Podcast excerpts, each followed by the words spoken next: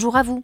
Je suis la voix de Jobology, l'entreprise qui aide les dirigeants à construire un avenir qui a du sens en leur permettant de se constituer des équipes qui adhèrent vraiment à leurs valeurs, à leurs projets et à leur culture d'entreprise. Avec les boss du recrutement, je vous propose à travers différents formats de découvrir une nouvelle vision du recrutement pour qu'enfin entreprises et candidats puissent bâtir ensemble des projets qui ont du sens pour eux et pour la société. Parmi nos différents formats, voici notre podcast Mode d'emploi. Dans cet épisode, on va voir comment définir vos objectifs de recrutement et créer vos personas candidats. D'abord, comment définir vos besoins et les objectifs auxquels le poste que vous allez publier va devoir répondre. Le recrutement c'est trop souvent à tort un processus qui se met en place au moment où on s'aperçoit qu'on a un besoin, sans réflexion en amont, sans anticipation globale d'une stratégie d'embauche générale pour votre entreprise. Et c'est dommage. Pourquoi? Eh bien parce qu'en matière de recrutement, la dernière minute est rarement une bonne idée. Et plus on prend le temps de se poser pour euh, mettre à plat, noir sur blanc, ses besoins, donc ses objectifs de recrutement, plus on va se garantir le maximum de chances de réussite dans le processus d'embauche. A l'inverse, s'y prendre à l'arrache et sans s'autoriser ni brainstorming ni analyse des feedbacks précédents, eh bien ça peut s'avérer très dangereux et mener à l'échec avec les conséquences de perte de temps, d'argent, d'efficacité que l'on connaît. Il est donc crucial de poser vos pensées, d'analyser vos besoins et donc le type de recrutement et le type de candidat, au singulier ou au pluriel, que vous allez viser pour le poste que vous allez proposer. Et tout ça avant même de mettre en route votre processus d'embauche. Ça veut dire que ça concerne la rédaction de l'offre d'emploi, la publication, les entretiens téléphoniques, les entretiens d'embauche, la finalisation du contrat, l'onboarding, etc tout ça nécessite en amont de prendre le temps de la réflexion, avant le recrutement, parce que ça va vous permettre de mieux cerner et donc de mieux cibler les profils que vous allez chercher. Et puis ça va aussi vous permettre de dresser un plan d'action, de vous organiser le plus efficacement possible pour mener votre recrutement et de faire en sorte que ce dernier match parfaitement avec vos besoins, mais aussi avec vos équipes en place, avec votre environnement de travail et plus largement avec la stratégie globale RH de votre entreprise. Enfin, ces quelques heures, ces quelques minutes même prises en amont seront gagnées au centuple en aval parce que ça va améliorer d'office votre marque employeur puisque qui dit recrutement réussi dit expérience candidat concluante donc marque employeur renforcée que des avantages donc à ne pas se précipiter. Sur le plan de la méthode, ménagez-vous donc un temps calme, seul ou en réunion de travail avec vos managers, avec vos responsables des ressources humaines et avec finalement tous les collaborateurs indispensables à la réussite de ce recrutement. N'hésitez jamais à mobiliser ceux de vos collègues qui connaissent le mieux le poste et qui vous aideront du coup à définir les besoins auxquels il va devoir répondre. Ils le connaissent soit parce qu'ils l'ont occupé, soit parce qu'ils seront les supérieurs directs de votre nouvelle recrue et que donc ils savent, ces managers-là, analyser les nécessités et les contraintes de leur service, soit encore parce qu'ils font partie de l'équipe de personnes qui seront directement amenées à travailler avec votre futur nouveau collaborateur et que donc ils savent définir les qualités requises chez lui pour bien s'intégrer dans le groupe, pour bien compléter les talents déjà en place et donc enrichir vraiment le collectif. Donc, pour revenir à la méthode, euh, d'abord, dans un premier temps, pourquoi ne pas réfléchir seul, de votre côté, vous, décideur, decision maker, dirigeant d'entreprise, dans votre bureau, et puis après, dans un second temps, en réunion de travail. L'idéal dans tout ça, c'est de réussir in fine à faire des listes, des tableaux, à mettre noir sur blanc les caractéristiques du poste à pourvoir en fonction des besoins qu'il devra combler et des missions précises que la nouvelle recrue devra mener à bien. Évaluez donc d'abord seul si vous voulez, puis ensemble, le positionnement du futur salarié sur la grille des responsabilités dans votre entreprise en fonction de la charge de travail et de l'investissement personnel que vous lui demanderez. Mettez-vous tous d'accord sur le type de contrat que vous allez lui proposer. Intérim, contrat court et déterminé ou CDI, et mettez en place un agenda et un planning de ce recrutement, avec des marqueurs d'étapes à respecter, avec des deadlines à respecter aussi évidemment, avec un délai d'embauche qui vous permettra de vous organiser en fonction de la personne qui arrive, mais aussi en fonction de celle qui part éventuellement et en fonction du planning du service. Et puis aussi en fonction de la création de postes et euh, de la nouvelle répartition des tâches au sein du groupe si c'est le cas, si vous êtes euh, en tout cas dans ce deuxième cas de figure. Cette méthodologie, elle va vous créer des repères, autant d'éléments factuels, vérifiés, déterminés, qui vous guideront ensuite tout au long du processus soit pour rédiger l'offre d'emploi, soit pour mener les entretiens téléphoniques ou en face à face avec les candidats si vous participez au recrutement, ou en tout cas ça aidera dans ces processus-là euh, vos RRH, soit pour négocier, que ce soit vous ou eux, les termes du futur contrat de travail.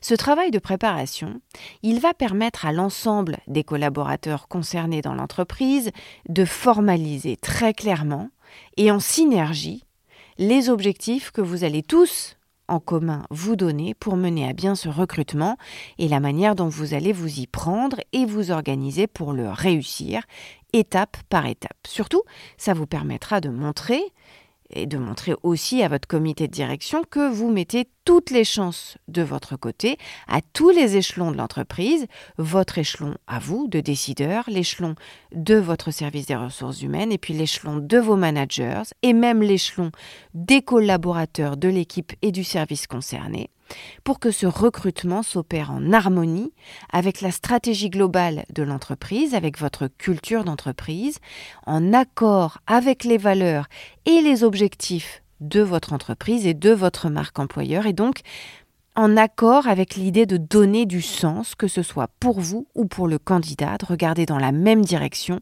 d'avoir les mêmes objectifs, les mêmes valeurs, les mêmes envies, de donner le même sens à votre travail commun. Définir ses objectifs RH sur le court, le moyen et même le long terme grâce à ce recrutement va être une autre nécessité, une autre étape euh, dans la manière dont vous allez euh, définir vos objectifs de recrutement et créer vos personas candidats. Vous devez réfléchir au-delà de ce poste en particulier dont on vient de parler, que vous vous apprêtez à proposer, à l'ensemble de vos objectifs stratégiques en termes de ressources humaines.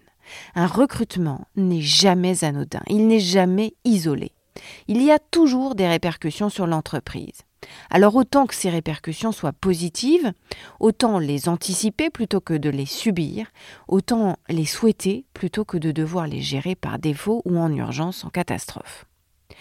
Déjà, au préalable d'un recrutement externe, il s'agit d'abord de vérifier s'il n'existe pas pour vous une option satisfaisante en interne. Ça vous évitera certaines crispations, certaines tensions très vraisemblablement. Donc là aussi, c'est une affaire de prendre son temps. Prenez le temps de vous assurer que l'ensemble des possibilités ont bien été vérifiées et analysées par vos RRH dans l'entreprise in situ. Par exemple, une évolution de carrière, la mobilité d'un collaborateur, avec, si besoin, une formation adéquate pour lui permettre d'avancer et de changer d'équipe. Euh, avec pourquoi pas une réorganisation entre services pour transférer les missions dévolues au poste pour lequel vous voulez recruter, d'un service par exemple où les effectifs sont en surnombre à un service dans lequel ils sont trop réduits, etc. Bref, tous les transferts de compétences en interne doivent être systématiquement la toute première option que vous allez envisager, sans rabaisser vos exigences, évidemment, sur le profil de la personne affectée au nouveau poste à pourvoir, et donc, assurez-vous aussi que le candidat que vous envisagez en interne va être à la hauteur de vos espérances et de vos desiderata. Il n'est pas question de brader ce poste, c'est pas du tout ce qu'on vous dit. Ce qu'on vous dit, c'est qu'en général, quand on regarde autour de soi, un peu plus loin que le bout de son nez, on s'aperçoit qu'il y a pas mal de candidats de valeur en interne pour un poste déterminé. Alors pour savoir si vous ne vous trompez pas quand vous désignez par exemple quelqu'un en interne, pour savoir s'il vous faut absolument recruter en externe, eh bien la définition de votre candidat persona sera indispensable et on y reviendra un peu plus tard.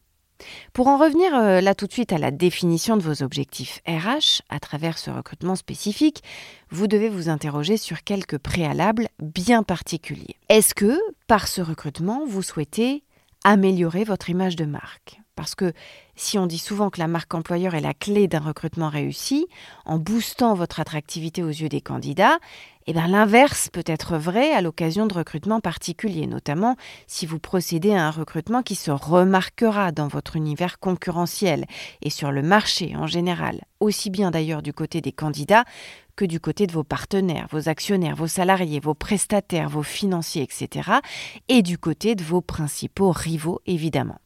Par là, j'entends un recrutement euh, prestigieux, une personnalité recherchée pour son savoir-faire, ses compétences, reconnue, connue pour ce qu'elle a apporté à ses employeurs précédents, un nom, un vrai nom NOM dans votre secteur.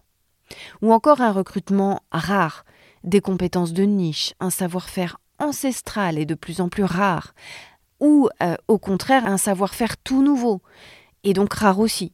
Un candidat qui vous apporte des secrets de fabrication, un brevet, un label, etc. Ou encore, ça peut être un recrutement stratégique qui va euh, inclure les deux autres dimensions. Par exemple, si vous débauchez un talent ultra compétent chez un de vos concurrents et que ce talent a été courtisé par beaucoup d'autres que vous, mais que c'est vous qui l'a choisi de rejoindre. Tous ces recrutements constituent en tout cas des coûts, ce qu'on appelle des coûts, des coûts de maître, qui améliorent votre image de marque, votre marque employeur de façon spectaculaire, mais qui ne s'appréhendent pas du tout comme un recrutement lambda. Il vous faudra donc un budget conséquent, une stratégie bien ficelée, des arguments de poids, de la rapidité et de la patience en même temps. Et donc il est très important de savoir quel poste vous allez dédier dans votre entreprise à ce type de recrutement, d'où ce que je vous disais tout à l'heure, l'importance de s'y prendre, d'y réfléchir très en amont, bien en amont. Un recrutement peut avoir, dans un contexte RH global, d'autres visées. Par exemple, augmenter votre vivier de candidats. Ainsi, vous allez pouvoir décider que chacun de vos recrutements sera désormais l'occasion d'alimenter votre base de données candidat et votre vivier candidat. Et ça n'est pas la même chose. La base de données compile les coordonnées et les profils de candidats que vous jugez intéressants pour l'avenir, tandis que le vivier consiste à entretenir votre relationnel avec ces candidats inclus dans votre base de données, justement par les techniques de l'inbound marketing qu'on développe en ce moment dans ces épisodes des boss de l'emploi. Si votre objectif est celui-là, votre technique et votre approche seront très différentes que pour un recrutement destiné à améliorer votre image de marque. Au lieu d'un entonnoir euh, très étroit, puisque le recrutement de prestige, comme celui qu'on vient de voir, le recrutement stratégique, le recrutement de rareté, vise à sélectionner un très petit nombre de profils exceptionnels, à séduire et à débaucher, eh bien, dans le cas de l'augmentation du vivier de candidats, vous allez mettre en place un entonnoir à l'inverse beaucoup plus large pour permettre à un certain nombre de candidats de se reconnaître dans votre offre d'emploi et donc de postuler. Ainsi, c'est important de définir ce que vous voulez parce que vous le voyez, ça, ça va conditionner la taille de l'entonnoir dans votre processus de recrutement. Dans le cas du vivier de candidats, vous savez que parmi tous ceux qui se proposeront à vous, vous aurez suffisamment de personnalités et de compétences intéressantes pour vous constituer un vivier, pour étoffer celui que vous avez déjà, pour enrichir votre stock de ressources candidats pour les prochains besoins. Mais vous devrez aussi appréhender ce type de recrutement avec beaucoup d'organisation, avec des moyens aussi conséquents, peut-être plus conséquents même que pour un recrutement euh, moins large, ça dépend. Parfois, le recrutement moins large mais très très rare peut coûter très très cher, mais le recrutement de la quantité de candidats va aussi mathématiquement augmenter les coûts et coûter cher. Et donc là aussi, il faut que vous ayez du temps devant vous. Parce que forcément, pour ce type d'approche d'augmentation du vivier de candidats, vous allez avoir besoin de temps, parce que vous aurez plus d'offres de compétences, donc plus de travail ensuite pour les sélectionner, pour les analyser, pour les répertorier. Ce qui nous amène à notre point suivant, le budget. Vous devez, dans le contexte de la définition de vos objectifs de recrutement et de vos objectifs de persona candidat, vous devez absolument prendre également le temps d'établir un budget en fonction des actions que vous aurez décidé de mener. Il est très important de définir, avant d'entamer votre processus de recrutement, le budget que vous voulez lui attribuer. Pourquoi? Parce que votre objectif, c'est d'avoir le meilleur retour sur investissement possible sur chaque recrutement. Donc, d'adopter la bonne posture, les bons réflexes, la bonne méthode pour chaque nouveau cas particulier, mais aussi pour en tirer des leçons globales et ainsi affiner la rentabilité et l'efficacité de votre politique RH de recrutement. Selon un professeur de gestion du recrutement à l'ESC La Rochelle, avec lequel on a pu s'entretenir en amont pour préparer ce podcast, selon le cursus du candidat et les missions du poste proposé, un recrutement va coûter en moyenne à une entreprise entre 20 000 et 200 000 euros. Dans tous les cas, c'est une somme énorme, a fortiori quand le recruteur est une PME ou une entreprise de taille moyenne. Il est donc très important d'en mesurer le ratio financier pour être sûr de faire les bons choix, de cibler les bons profils et de mener le processus de façon à éviter le ghosting aux entretiens d'embauche ou encore l'abandon de poste avant la fin de la période d'essai et plus tard pour éviter aussi un turnover trop important de vos salariés sur tel ou tel poste. Pourtant, vous êtes encore très peu de recruteurs à prendre vraiment le temps de mesurer en amont le coût d'un recrutement. Et c'est dommage quand on sait que plus de 33% des contrats à durée déterminée ne passent pas la première année. Ce taux d'échec pourrait être ramené à peanuts si les recruteurs prenaient le temps, prenaient la peine de mettre à plat leurs options stratégiques dans le cadre d'un recrutement en ayant tout simplement à l'esprit de respecter une certaine ligne budgétaire. D'après un spécialiste de la rentabilité du recrutement, qui a mené une étude intitulée Formation employeur européenne pour le CEREC, le Centre d'études et de recherche sur les qualifications, ce qu'on sait avec certitude, c'est que les échecs liés au recrutement restent tabous dans les entreprises aujourd'hui. Et pourtant, d'après les témoignages qu'on a pu recueillir, c'est édifiant la plupart du temps, les directions d'entreprise et leurs ressources humaines considèrent uniquement les données liées aux nouvelles recrues ayant quitté l'entreprise de manière précoce, mais leurs statistiques ne prennent pas en considération le nombre de personnes recrutées et maintenues dans l'entreprise, alors qu'elles ne donnent pas satisfaction. Et il y en a un nombre inimaginable partout, dans le privé comme dans le public. C'est pas seulement l'apanage des fonctionnaires. Tout ça pour dire que le calcul des pertes et des résultats espérés mais non obtenus ou obtenus dans une partie congrue par rapport aux attentes formulées au moment du recrutement, c'est une démarche qui prend du temps, qui n'est presque jamais faite en entreprise et qui pourtant peut s'avérer tellement, tellement intéressante. L'idéal étant, parce que c'est difficile et coûteux, de prendre un consultant, un prestataire pour le faire.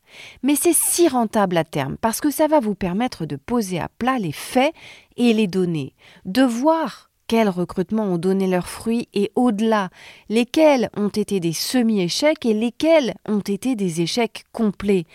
Et donc, ça va vous permettre de travailler à l'amélioration des process pour obtenir de chaque nouvelle recrue la contribution maximale, les performances régulières et constantes que vous attendez tout au long de la carrière dans votre entreprise. Et donc, finalement, ça vous permettra de faire des économies qui peuvent s'avérer incroyablement conséquentes. Vous ne l'imaginez même pas. Tout ça pour vous dire qu'il faut impérativement, là aussi très en amont, avant un processus de recrutement, avant une campagne de recrutement, mettre à plat ses objectifs budgétaires, ses possibilités, ses capacités budgétaires et savoir précisément ce qu'on peut investir, ce qu'on peut offrir pour recruter quelqu'un de particulier pour un poste particulier. Autre étape extrêmement importante à anticiper avant de recruter, c'est la définition des personas candidats. Ça, c'est une notion qui vous dit peut-être quelque chose, mais pas forcément. C'est une notion euh, encore assez euh, floue pour beaucoup de dirigeants et beaucoup de, de, de décideurs et de, de patron d'entreprise. Et c'est pas très étonnant parce que côté recrutement, finalement, vous êtes aussi très peu à prendre le temps de vous pencher sur la question. Et c'est une erreur. Certes, définir ses propres personas candidats, ça demande, c'est vrai, un vrai investissement de travail, un vrai travail collaboratif avec vos managers et vos recruteurs des ressources humaines. Mais c'est un outil qui peut s'avérer redoutable pour débusquer les meilleurs talents et surtout ceux qui, comme on vient de le voir, resteront longtemps dans votre entreprise, tout en donnant le meilleur d'eux-mêmes de manière fiable et pérenne. Bref, des candidats en or, des candidats réussis, comme on dit, des candidats qui iront dans le même sens que vous. En marketing, un candidat persona, c'est un prospect idéal, c'est-à-dire le client que vous allez cibler, que vous voulez attirer à vous et que vous définissez selon des critères et des informations précis d'âge, de genre, de milieu social, mais aussi tel ou tel fonctionnement psychologique, par exemple, telle ou telle compétence, telle ou telle envie, motivation, objectif, etc. La méthode du candidat persona, elle va s'inspirer logiquement de ce procédé marketing et elle va permettre d'objectiver, donc de mieux cibler des candidats en personnalisant la manière dont le recruteur va les approcher et en créant des segments définis et des objectifs de panel de candidats dans le cadre d'une stratégie d'attribution de poste. Le fait d'établir votre candidat persona selon le poste que vous souhaitez pourvoir, ça va vous permettre de manière décisive d'adapter vos contenus, vos méthodes à vos cibles selon la stratégie de l'inbound recruiting. Définir votre candidat persona, ça va donc être établir une sorte de modèle fiction idéal, un portrait robot du candidat parfait que vous aimeriez recruter si on vous donnait une baguette magique pour le faire apparaître là, juste maintenant, devant vous. Alors comment vous y prendre pour dresser la carte des qualités de cette figure imaginaire qui va ensuite vous guider tout au long de votre processus de recrutement pour pourvoir un poste? Eh bien voilà quelques conseils de méthode qu'on va vous donner maintenant. D'abord, soyez bien assuré que vous avez compris ce qu'est un persona candidat. Rien de mieux pour réussir quelque chose que de savoir ce qu'on fait et où on va. Et de la même manière que vous allez réfléchir aux besoins et aux objectifs de votre entreprise pour ce qui concerne tel ou tel recrutement, eh bien vous allez procéder en synergie avec vos équipes pour établir la topographie de votre persona candidat. Mettez-vous au calme, d'abord seul, même chose que tout à l'heure, et séparément, puis ensuite à plusieurs en réunion, mettez en commun vos idées concernant ce candidat idéal que vous aimeriez vous voir apporter sur un plateau. Quel serait son parcours, sa formation, ses expériences? Quelle personnalité offrirait-il? Quel rapport avec les autres, à son service, avec ses collègues, son collectif de travail? Quel investissement personnel dans ses missions? Quelle valeur serait prioritaire à ses yeux pour s'accorder au mieux avec votre culture d'entreprise? Quelles seraient ses principales qualités professionnelles, humaines, morales? Quels seraient ses centres d'intérêt, ses passions, ses grains de folie? Quelles seraient ses conditions d'embauche, sa rémunération, ses exigences d'équilibre entre sa vie privée et sa vie professionnelle? Quelles seraient vos marges de manœuvre pour lui aménager son temps de travail, lui permettre de faire du télétravail? Quelles seraient vos exigences non négociables en revanche sur la mobilité, sur les horaires décalés ou fluctuants, sur le salaire, etc. Définir son ou ses personas candidats, ça demande évidemment des efforts, du temps passé et de la motivation, mais ça peut s'avérer vraiment, franchement, très, très, très intéressant. Aussi bien en termes de retour sur investissement, financier que professionnel et humain, parce que ça va vous permettre de savoir beaucoup plus précisément où aller chercher vos candidats, ce que vous voulez, ce que vous voulez pas, les limites que vous vous fixez et les concessions que vous êtes prêt à faire pour débaucher tel talent plutôt que tel autre. Et puis aussi parce que petit à petit, ça va développer le potentiel et la performance de vos processus d'embauche. Ça va améliorer la valeur qualitative et quantitative de vos recrutements tout en renforçant la loyauté et la fidélité de vos salariés, ça va améliorer et ça va développer dans le même temps votre marque employeur. Donc c'est tout bénéf. En outre, sur le moyen et le long terme, ça va cimenter forcément vos équipes. Ça va renforcer leur solidarité, leur lien, leur entraide, leur esprit collectif, parce que petit à petit, vous allez choisir chacun des éléments qui va composer le groupe selon des critères équitables, des critères compatibles, et vous allez choisir chaque partie en fonction du tout. Donc, le tout créé in fine sera forcément harmonieux, cohérent et solide. C'est de la logique mais vous en recevrez tous les bénéfices rapidement. Parce que des collaborateurs qui se sentent bien dans leur travail, qui ont le sentiment de faire partie d'une équipe, voire d'une famille, qui se sentent en sécurité, qui se sentent performants et appréciés pour leur performance, ce sont des collaborateurs toujours plus motivés, assidus, déterminés à réussir et donc très rentables. Vous perdrez aussi moins de temps à remettre les pendules à l'heure sur les objectifs, les valeurs, la cohésion de groupe. Parce que tous ceux qui travailleront pour vous auront été sélectionnés pour leur proximité avec vos personas candidats. Donc, ils ne seront pas déceptifs. Ils répondront normalement au mieux à vos attentes et ils seront aussi parfaitement complémentaires les uns des autres. Le meilleur moyen d'être efficace quand vous cherchez à définir vos personas candidats, c'est de commencer par regarder autour de vous. Interrogez vos salariés sur leur propre définition du candidat idéal et de ses performances. Vous serez surpris par le nombre de bonnes idées qui peuvent surgir de ce genre de brainstorming collectif. Regardez aussi ce que vous, vous considérez comme votre panel de meilleurs recrues depuis que vous êtes là. De quel recrutement êtes-vous le plus satisfait, le plus fier? Pourquoi? Qu'est-ce qui a particulièrement bien fonctionné dans ce process-là, pour ce poste-là et ce candidat-là, qui vous est devenu l'un de vos plus précieux collaborateurs? Essayez de voir pourquoi l'adéquation entre toutes les exigences a aussi bien fonctionné. Est-ce que c'est parce que la personne a une personnalité, un parcours, des expériences particuliers? Est-ce parce que c'est une question de savoir-faire, de valeur, d'intégration dans le groupe?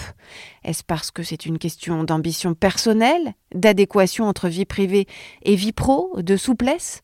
Dressez la liste des points qui vous apportent une satisfaction particulière et menez des enquêtes et des questionnaires en interne pour savoir quels sont les points de satisfaction particuliers de vos collaborateurs aussi. Ensuite, comparez et regardez ce qui match, ce qui est le plus en phase. Regardez aussi bien sûr ce qui ne matche pas, car il faudra en tirer les leçons pour éviter de réitérer certaines erreurs. Tout ce travail préparatoire, ça sera la base de votre réflexion sur la définition de vos personas candidats. Et puis, trouver les réponses à ce type de questionnement, ça vous permettra aussi de mieux savoir comment les attirer, comment les séduire, ces candidats qui se rapprochent au mieux de vos personas une fois que vous avez déterminé ces derniers.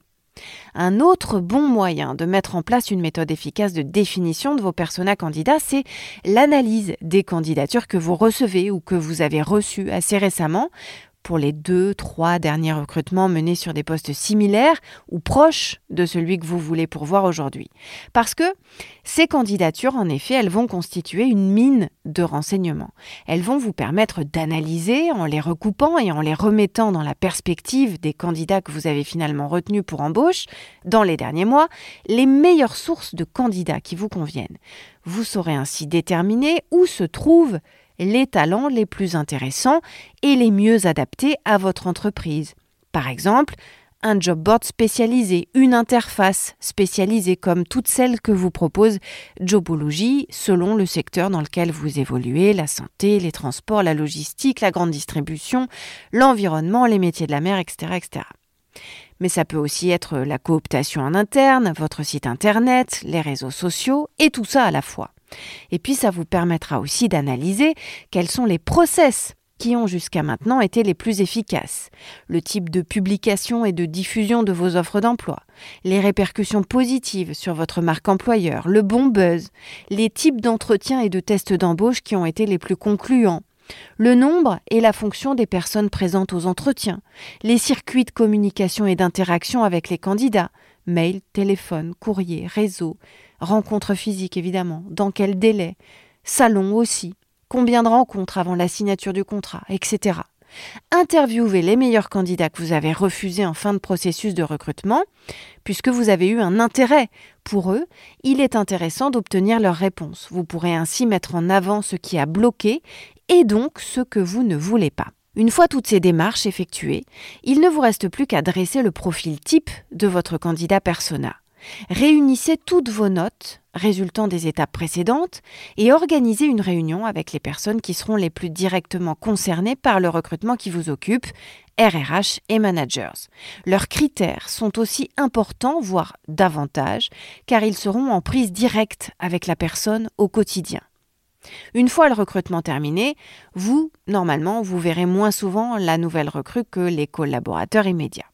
L'avis des futurs managers, des futurs collaborateurs de votre prochaine embauché est donc aussi important que le vôtre pour vous garantir un onboarding réussi, car il sera beaucoup plus facile d'intégrer dans le groupe ce nouveau candidat si c'est une personne dont les coéquipiers ont le sentiment qu'ils ont contribué à la choisir, plutôt que si vous les mettez devant le fait accompli et qu'ils ont le sentiment de la subir. Votre portrait robot doit être à la fois précis, simple et efficace.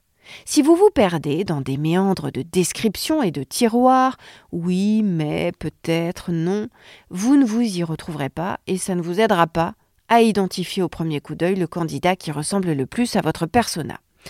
Il vous faut donc réussir à synthétiser toutes les informations collectées lors des étapes précédentes, réussir à les classer et à les hiérarchiser autour de quelques colonnes vertébrales simples. Faites une colonne pour la catégorie d'âge qui vous intéresse, une colonne pour les catégories de métiers qui sont concernés par ce persona. Listez les métiers sur lesquels vous souhaitez concentrer vos efforts, les métiers en tension par exemple. Listez également les postes en recrutement récurrents, deux ou trois maximum par persona candidat. Faites aussi une colonne sur les clés de sa personnalité, une colonne sur les points rédhibitoires, tout ce que vous ne voulez pas trouver chez lui, tous les défauts que vous ne voulez pas voir chez lui, et une colonne sur les bémols, c'est-à-dire des défauts mineurs qui pourraient être compensés par des bonus et que vous pourriez donc accepter. Et enfin, une colonne pour les fameux bonus en question. Et puis dans une ultime colonne, indiquez les informations pratiques sur les endroits où vous aimeriez les recruter. Dans l'idéal, cooptation interne, partenaires job board spécialisés, concurrents, etc. L'objectif, c'est de savoir où se trouvent vos candidats idéaux, sur Internet notamment, leurs habitudes de consommation, par exemple, leur centre d'intérêt, leur manière de s'informer, de communiquer, de partager. Et tout ça vous permettra de toujours bien adapter votre discours à la catégorie de population visée. Vous pourrez ainsi définir plus facilement le type de contenu à privilégier dans le cadre de votre stratégie d'inbound recruiting, les supports à choisir pour diffuser au mieux ces contenus et cibler au mieux les personnes à candidats, ou encore le ton à employer et les sujets à aborder sur le fond dans ces contenus. Et voilà, vous avez votre persona. Désormais, vous allez imaginer des contenus, une communication, des campagnes de recrutement qui leur seront spécifiquement destinées. Ces candidats persona, vous les avez identifiés comme étant les candidats qu'il vous faut ici et maintenant. Il faut maintenant réussir à leur parler de la bonne façon pour les séduire, pour les attirer, pour les recruter. Pour conclure, définir vos candidats persona, c'est une étape incontournable dans une stratégie réussie d'inbound recruiting, donc faites-le. Prenez ce temps et donnez-vous ce mal-là, car les résultats devraient dépasser vos espérances. Attention quand même, le mieux est l'ennemi du bien, n'en faites pas trop. Vous ne gagnerez pas en efficacité si vous poussez trop loin dans le détail ou les exigences, car votre persona candidat deviendra un modèle introuvable. En revanche, soyez soucieux toujours d'actualiser dès que nécessaire vos fiches repères, celles qui vous serviront à chaque recrutement. Il ne faut pas qu'elles deviennent obsolètes, évidemment. Donc tenez-les toujours à jour. N'hésitez pas à interviewer très régulièrement vos candidats, vos collaborateurs, de manière à ne jamais perdre de vue les évolutions des uns des autres et donc de façon à toujours bien comprendre ce qui se joue et quels sont les enjeux pour votre processus de recrutement. Et c'est comme ça que vous deviendrez un poste de l'emploi.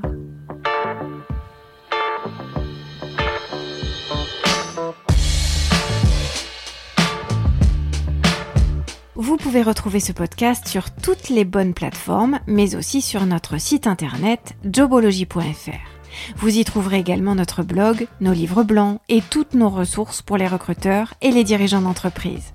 N'hésitez pas à liker ce podcast, à vous abonner et à faire tourner, à le partager bien sûr. Et si vous avez des questions, des idées à nous soumettre, si vous voulez nous raconter votre expérience, si vous souhaitez qu'on consacre un épisode à votre parole de recruteur ou un mode d'emploi à quelque chose qui vous soucie ou qui vous interroge au quotidien dans votre métier de recruteur, n'hésitez pas. Vous pouvez nous écrire via la rubrique Contactez-nous sur jobology.fr. On sera ravis de vous lire et ravis de vous répondre.